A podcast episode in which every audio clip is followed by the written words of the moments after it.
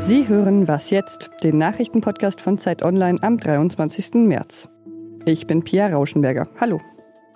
Und heute im Nachmittagsupdate geht es um neue Zahlen des Robert Koch Instituts, die zumindest mal ein bisschen Hoffnung machen. Und um ein gewaltiges Rettungspaket, das heute vorgestellt wurde.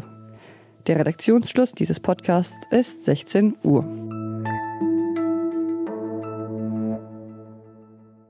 Inzwischen sind 182 Länder von der Corona-Pandemie betroffen. Es gibt aber auch gute Nachrichten. Und die hat heute der Präsident des Robert Koch Instituts Lothar Wieler verkündet. Von den bestätigten Covid-19 Fällen, die uns auf dem elektronischen Meldesystem gemeldet wurden, sind mindestens 2809 bis zum 22.03. auch genesen. Das sind also die deutschen Fälle. Weltweit sind es wohl fast 90.000 Menschen, die Covid-19 schon hinter sich haben und gesund geworden sind. Wieler beobachtet außerdem den Trend, dass sich das exponentielle Wachstum der Fälle in Deutschland langsam abschwächt.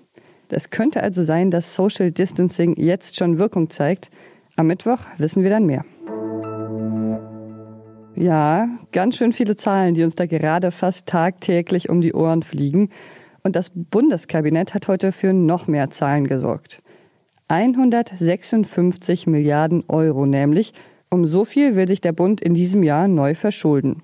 Das Geld soll als direkte Zuschüsse an kleine Firmen und Solo-Selbstständige gehen, aber auch an Künstler und Pflegekräfte. Das hat Bundesfinanzminister Olaf Scholz heute verkündet. Aus meiner Sicht müssen wir das machen, damit jeder weiß, wir werden alles tun, was notwendig ist, um Arbeitsplätze und Unternehmen und Beschäftigung und die Gesundheit zu verteidigen. Am Mittwoch will dann der Bundestag über die Maßnahmen beraten und sie verabschieden. Und schon am Freitag soll der Bundesrat die Gesetze dann absegnen. Viele Eltern können gerade nicht arbeiten, da ja alle Kitas und Schulen zu sind.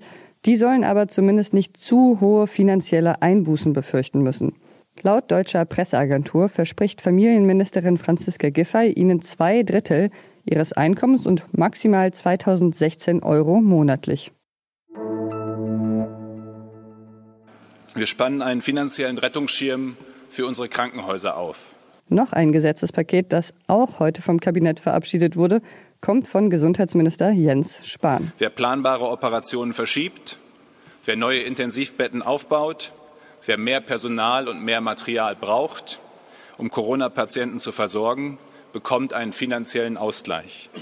Konkret gibt es unter anderem eine Tagespauschale von 560 Euro pro frei gehaltenem Bett. Außerdem will Spahn für weniger Bürokratie sorgen, damit Krankenhäuser zum Beispiel in den nächsten Monaten leichter gebaut werden können. Spahn dankte besonders allen Menschen, die momentan im Gesundheitswesen arbeiten. Und naja, hoffentlich ist für die das Gesetzespaket zumindest eine kleine Erleichterung. Ihr Kabinett ist fleißig. Merkel arbeitet derweil wie viele andere Menschen im Homeoffice. Sie hat sich auf Corona testen lassen. Das Ergebnis ist zum Redaktionsschluss dieses Podcasts noch nicht bekannt gewesen. Aber auch als Politikerin ist sie damit nicht alleine. Die isländische Regierungschefin muss wegen eines Corona-Falls auch zu Hause bleiben. Was noch? Neben den ganzen Corona-Neuigkeiten gibt es im Internet gerade auch viele Wohlfühlvideos zu sehen. Tanzvideos und Tierbilder und Videos sind zum Beispiel gerade hoch im Kurs, also zumindest bei mir. Flausch the Curve heißt der Hashtag. Und einer meiner Lieblings-Fun-Facts vom Wochenende aus der Tierwelt ist das hier. Das sind Walrosse. Die können nämlich pfeifen. Und ich finde, dieser etwas leidende Ton der Walrösser, der passt eigentlich ganz gut zu dieser Situation, in der wir gerade alle miteinander stecken. Das war's mit Was jetzt für heute. Falls Ihnen in unserem Podcast ein Thema gefehlt hat, falls Sie Lob oder Kritik haben, schreiben Sie uns gern an wasjetzt.zeit.de. Und Ihre Fragen zu allem rund um das Coronavirus sammeln wir auf Facebook. Ab 17 Uhr ist da auf dem Zeit Online-Account unser Aufruf gepinnt. Da finden Sie ihn leicht. Morgen geht es bei uns um die Situation auf Lesbos und um Corona-Testverfahren. Dann mit meinem Kollegen Fabian Scheler. Ich bin Pia Rauschenberger. Machen Sie es gut.